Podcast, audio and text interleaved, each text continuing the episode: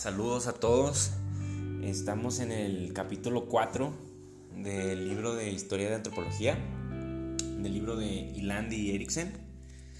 Este, este capítulo tiene un nombre aburrido, pero en realidad está muy interesante. Se llama Expansión e Institucionalización, justamente en la antropología. Un poco retomando el hilo de la vez pasada, hablamos de los padres fundadores, como de Francia, Estados Unidos, Inglaterra. Em, y bueno, ahora habla como de lo que sigue. Entonces, él habla de la posguerra, o sea, en el sentido de la, lo que vino después de la Primera Guerra Mundial. Y bueno, él refiere como una época de desencanto. Él lo ubica como en los 30, que pues también pues sucedió la Gran Depresión y pues esto afectó a Estados Unidos, pero también a, Europa. Eh, y bueno, dentro de este contexto es que la antropología madura como una disciplina y, y, creo que parte de este capítulo también lo pone en discusión respecto a otras ciencias y es muy interesante cómo dice que se acomoda la antropología y toma su lugar dentro de las ciencias y dentro de el conocimiento académico occidental, ¿no? Este retoma un poco a los padres fundadores que son Boas, Malinowski, Moss, Radcliffe Brown. Y bueno, él dice que se, que se mantienen en activo, así como sus, sus estudiantes. Y un poco en este capítulo traza las genealogías y las pugnas que hay en los distintos ámbitos, en los distintos contextos nacionales. Eh, bueno, ¿a qué se refiere él cuando dice que es una, una, disciplina que está madurando y consolidándose? Bueno, en que tiene programas de investigación ya más definidos, este, incluso bolsas de financiamiento. Eh, y que también, y creo que aquí es un poco este eje que, le dan los autores al libro de antropología de la antropología, porque dice que ya se van tejiendo redes profesionales y amistades y enemistades. Eh, y todo esto también moldea tribus y comunidades, yo diría, ¿no? Que, van moldeando el conocimiento antropológico y él, él, está refiriendo a un periodo que, como dije, empieza en los años 30 y se extiende hacia la mitad de los años 40, justo antes de la Guerra Mundial. Esto él lo llama un periodo de consolidación, específicamente hablando de Francia, Estados Unidos e Inglaterra. Entonces dice, bueno, como una disciplina, la antropología eh, es una disciplina marginal eh, porque tiene una identidad marginal y, a mí esto me parece muy interesante. Dice que, contrario a muchas otras ciencias, contrario a muchas otras ciencias, los antropólogos trabajaban desde abajo. Y, no. Muchos sí trabajaban en gabinete, pero ya para este entonces, como hemos discutido en otros capítulos, metodológicamente hablando, existe el trabajo de campo. Entonces, habla como de los antropólogos trabajando desde el suelo y, y esto los distinguía. También dice algo que es muy interesante. ¿Por qué tenía una identidad marginal la antropología? Dice él en parte que porque tenía mucha cabida para las mujeres.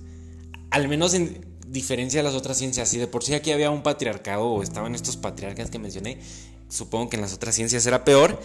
Y que también muchos de sus grandes portavoces eran mujeres, judíos, exiliados. Y bueno, creo, que esto es verdad. No, a mí no se me había ocurrido tal cual.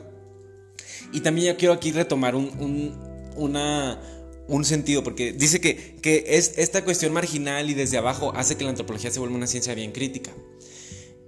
Si retomamos la noción de marginalidad eh, respecto al papel del intelectual, asumiendo que los antropólogos son intelectuales, y retomando el término como gramsciano, pero retomado por Edward Said, él dice, esa marginalidad es la que le permite al intelectual intelegir porque lo distancia. Entonces creo que, creo que eso es algo que se debe de fomentar siempre uno ser marginal para poder ser un poco más crítico y, poder criticar con una distancia eh, intelectual las cosas.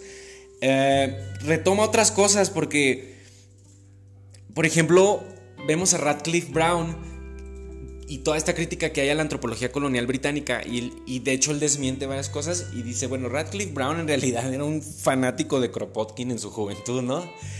Eh, y, muchas radicalidades que había dentro de la antropología o personalidades que eran radicales, este, políticamente hablando. Eh, como dije, todo este caldo genera que haya un potencial a la crítica cultural y a la defensa del nativo, por decirlo de un sentido, o a la promoción de los derechos de aquellas personas con las que ellos trabajaban. Me parece un dato interesante. eh, de nuevo, retoma esto que les digo de que se le critica mucho a la antropología británica y francesa de trabajar en sus colonias y él dice que esto es un poco infundado ya cuando te remites a los hechos, porque en realidad hubo muchos antropólogos que, que en verdad sí se opusieron desde Inglaterra, creo que menciona algunos ejemplos más adelante y en ese sentido es un poco crítico con Boas porque Boas le tiraba al parecer a los británicos por eso. Eh, y bueno, la antropología eh, se situaba como algo marginal respecto al mainstream, pero era respetado por ese mainstream. Ahora, esta segunda parte del texto aborda mm, Inglaterra y Estados Unidos y lo liga. ¿Por qué lo liga? Porque si, si nos remitimos al otro capítulo de Boas, eh, siendo una hegemonía en Estados Unidos, ya ya para este entonces él ya plantea una diversidad en Estados Unidos que le da más fuerza intelectual a la antropología estadounidense respecto a la británica porque es mucho más plural. Entonces él, describe como actores principales dentro de, la escuela antropológica estadounidense, pero no solo la de Colombia, de donde es este Boas en Nueva York, sino la de Chicago y eventualmente la de Berkeley en la costa oeste. Y habla un poco de la escuela de Londres y de Oxford en Inglaterra. Eh, de nuevo, esto es volviendo al, periodo que él delimita de entre la Primera Guerra Mundial y la Segunda Guerra Mundial. Eh, dice que, que Boas este, se encuentra en Nueva York eh, y se opone a la escuela de Chicago. Radcliffe Brown va a Chicago y funda un poco esta escuela, escuela y funda las semillas antropológicas de la escuela, que son semillas no boasianas pero que sí es una antropología británica. Finalmente Boas tampoco era norteamericano. Lo que hizo él es fundar e institucionalizar la antropología. En ese sentido, Radcliffe Brown en Chicago hace lo mismo. Entonces aquí estamos viendo una semilla de la antropología norteamericana que es muy interesante y que llega a permear a México, por ejemplo, a partir de Villarrojas, a partir de Redfield, ¿no? Entonces, ah, mira, Redfield, aquí retoma Redfield como alumno a Ralph Linton, que también fue alumno de Boas, y los estudios urbanos influenciados por la sociología y por Weber. Eh, como les dije, está el panorama de Nueva York en Colombia, el panorama de la escuela de Chicago y emerge la escuela de Berkeley en California, con Kreber, que es alumno de, Boas, es un alemán, y con Lowy, que según yo es un abogado, pero tal vez, es, tal vez no. Todos ellos tienen una formación en Nueva York y se mueven a la costa oeste, ¿sí? Eh, una vez establecido esto en Berkeley, ya empiezan las, semillas del posmodernismo ahí también. Y menciona a Paul Radin. Eh, bueno, también menciona a Murdoch, que es un alumno boasiano, pero está en Berkeley, la guía Murdoch, eh, los estudios culturalistas. Y, bueno, de hecho su, manual viene mencionado aquí. ¿qué, ¿Qué significa esto para Estados Unidos? Significa diversidad y significa desarrollo. Si de por sí ya en el, en el capítulo pasado mencionábamos que, la, que la Asociación de Antropología en Estados Unidos termina siendo mucho más grande que todas las del otro, resto del planeta, eh, aquí vemos una diversidad de personajes que se oponen, que, proponen distintas propuestas metodológicas, teóricas y que le dan vitalidad a Estados Unidos, que finalmente es, un, es una extensión grandísima de tierra y de personas, ¿no?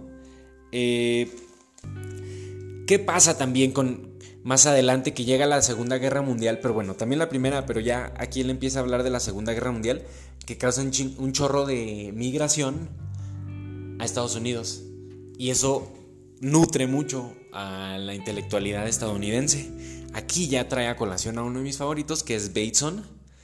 Este, y, parece que al autor le gusta Bateson también porque lo trae a colación a menudo. Y, él habla de, de cómo Bateson llega a establecer un puente entre el culturalismo quizás a partir de Ruth Benedict y Margaret Mead, y el funcionalismo y estructural funcionalismo, principalmente el funcionalismo, de alguien como Radcliffe Brown. Y esto, esto queda evidenciado en el libro de Naven, pero él mismo dice, él intenta hacer una especie de triangulación teórica y tiene el fenómeno de travestismo masculino. Y se lo voy a intentar explicar desde el modelo Benedict, de Benedict, de estos modelos apolíneo y todas estas cosas, y del modelo funcionalista. Y, voy a intentar llegar a una tercera forma de explicar este evento. Y al final él mismo declara que falla. Este, pero es muy interesante cómo empieza a tejer esto y, muchas otras cosas que ahorita vamos a retomar de Bateson. Ahora, ¿Qué pasó con Francia? He estado hablando de Inglaterra y Estados Unidos porque están ligados, pero en Francia también hay una institucionalización que él considera como tardía, porque es ya en 1927, ya es empezando esta temporada, con el Instituto de Etnología de la Universidad de París, este, con, con este fundador como es Moss, Marcel Moss, Levi Brul y Rivet, ¿no? También de ahí sale Groll, que es un alumno y así como en un momento yo les hablé de la expedición de Torres de los británicos, ellos hacen una, una expedición de Dakar y creo que se meten de África y luego a Medio Oriente. Es una expedición súper extensa que se realiza en el año 30 a 1931, dura un año. Parte de Senegal y, también pasa por Etiopía y es un equipo interdisciplinario. Este son el tipo de proyectos antropológicos que a mí me fascinan.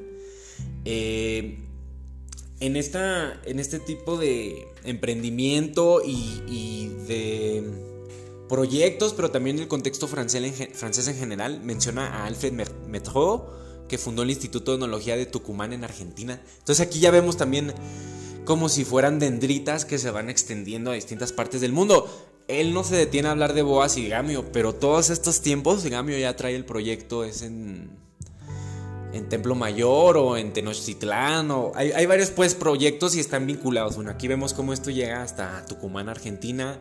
Habla de Michel Legui, del fantasma africano, y él empieza como a hablar de, del relato etnográfico con relación directa a la, filosofía, que es algo muy provocativo, muy interesante.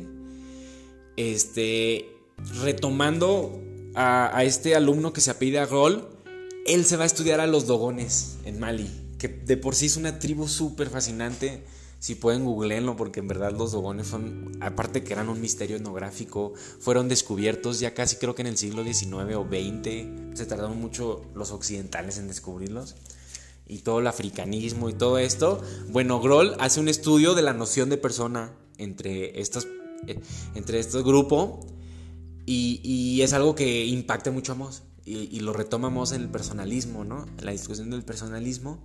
Fue el primer uh, Groll, fue el primer francés en hacer trabajo de campo así estilo Malinowski, con la distinción de que era interdisciplinario, o sea, sí se clavaba a el diario de campo, pero venía con un grupo de personas, entraba en diálogo con ellas, y yo creo que esto le da mucha vida a la, antropología francesa, que, a veces no nos detenemos en pensarlo, y, bueno, dice que la antropología francesa se aísla bastante de la británica y la estadounidense, mientras que la británica y la estadounidense mantienen un diálogo, ¿no? Y ya, de ahí vuelve a, la discusión Inglaterra-Estados Unidos, ya en la, se podría decir que es lo último de las últimas partes, y, y bueno, podríamos decir, bueno, sí, los franceses se, se aíslan,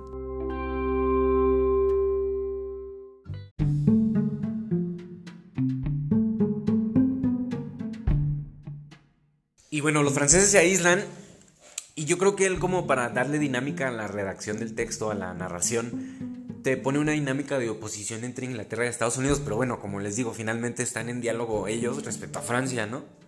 Y los opone, claro que hay razones para oponerlos, porque eran propuestas distintas, eran actores distintos.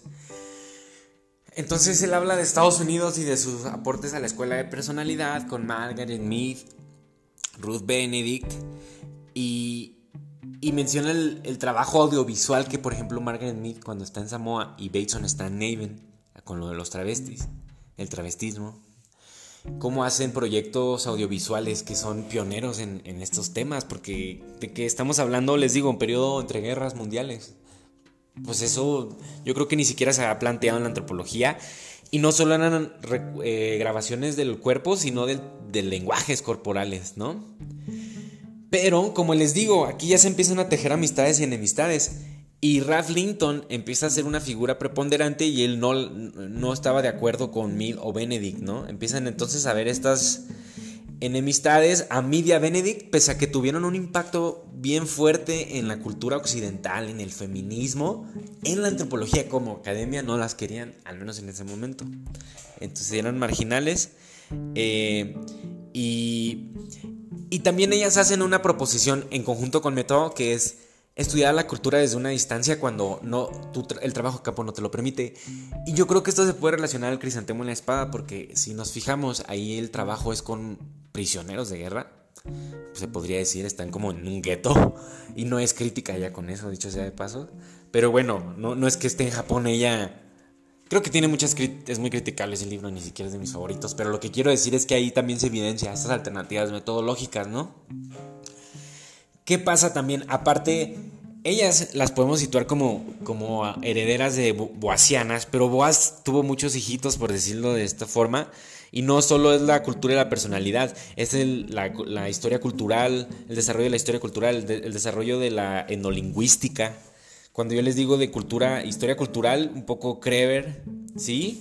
Este, que estudiaba como las características regionales, generar características regionales eh, y tenía como algunas reservas respecto a la cultura como un todo y como un superorganismo.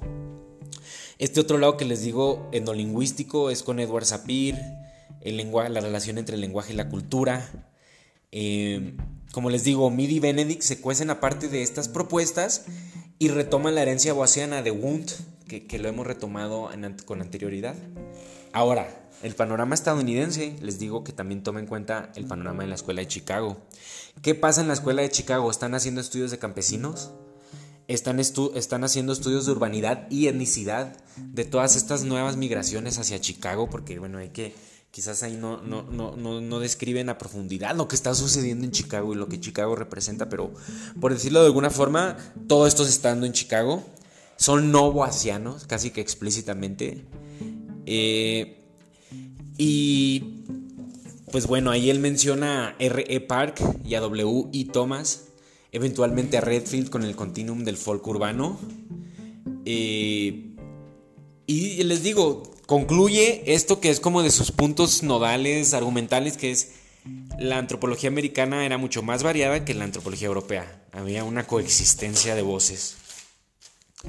También eventualmente retoma algo que él llama la segunda escuela de Chicago, que es la interacción persona a persona y, la elaboración del interaccionismo simbólico en la antropología con Goffman.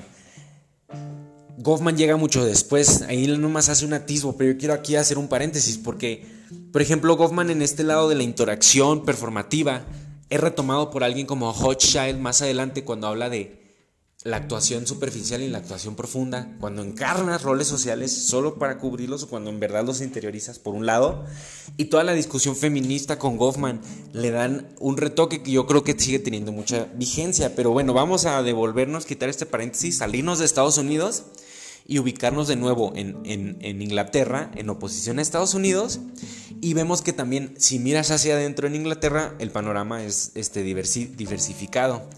Para empezar, hay una predominancia ahí patriarcal de hombres, ¿no? Y todos estos hombres les van dando puestos relevantes en universidades relevantes como Londres, como Oxford. Y, vemos que tiene como una separación entre Malinowski y Radcliffe Brown, que a veces compartían alumnos y a veces se separaban. Por ejemplo, menciono una enemistad entre Meyer Fords y Malinowski diciendo que Ford era alumno de Radcliffe Brown. Y les digo, todos ellos empiezan a tener poder político. Entonces esas diferencias se empiezan a confrontar. ¿En qué se empiezan a confrontar? Pues en proyectos académicos, en proyectos de investigación. Y en muchas otras cosas. O sea, esto tiene una importancia epistemológica en verdad. Porque también empiezan a jalar agua para sus molinos. No, que si Ford le gustaba el parentesco, pues entonces iba, iba tenía poder en presupuestos o en planes de estudio, pues iba a darle una preponderancia al, al parentesco. Aquí ya empieza también a hablar mucho de Brans Pritchard, de Seligman como alumnos de Radcliffe Brown. Ah, más o menos para pintarles un panorama, vemos a Radcliffe Brown en oposición a Malinowski y a Meyer Ford en oposición a Firth. Firth, más vinculado a Malinowski, Ford a Radcliffe Brown y Seligman un poco en medio de todo. Esto como que puede ser maniqueísta, entonces tómenlo como va, pero lo que sí es que había, había como partes, ¿no? En ese todo. ¿Qué dice? ¿Qué dice aquí ya como una línea argumental ya más o menos cerrando? Dice, bueno, en Inglaterra se tendrá, se tiende a marginar al que no es funcionalista y al que no es estructural funcionalista. Si se ponen a pensar, aquí él está hablando de un país y de dos corrientes. Pero yo creo que esto sigue pasando en distintos ámbitos intelectuales, centros de investigación, y, se, y plantea una, una, paradoja que es esquismogenética, esquismogen, es como de que causa un conflicto. ¿Por qué? Porque si no estás en su carrito, te cierran, pero si estás mucho en su carrito, sienten el feudo atacado y tampoco te dejan. Entonces, los nuevos investigadores que van insertándose tienen que saber navegar esas turbias aguas. Pero bueno, él aquí dice que en el caso de Inglaterra, todo lo que no sea funcionalista y estructural funcionalista se margina. Dice, ¿a quién me refiero? Me refiero a Nabel, que trabajaba temas de la moral. Me refiero a Daryl Ford, eh, a Bateson, que él les daba vuelta y media a todas esas escuelas. Retoma un poco su biografía. Este y también se detiene ya para cerrar el capítulo a la poca influencia que tuvo Bateson en Inglaterra y retoma todo esto que yo les vengo contando de Naven y el diálogo que él establece entre Radcliffe Brown y Benedict, Ruth Benedict, entre sociología y estructuralismo, el ethos, el eidos. Y bueno, así cierra esto que yo les quiero comentar, que, que refiere a un periodo entre guerras, eh, principalmente del 30 al 45, pero que puede ser desde el 14 hasta el 50, ya cuando, o sea, es como, no es tan estricta esta división, pero sí es una, una división que te indica que en Inglaterra, al menos en Inglaterra, en Francia y en Estados Unidos, ya no solo eran los museos, ya eran proyectos de investigación, ya eran tribus intelectuales, y, y, bueno, más adelante vamos a ver los cambios que empiezan a haber ya en estas fracturas. Muchas gracias.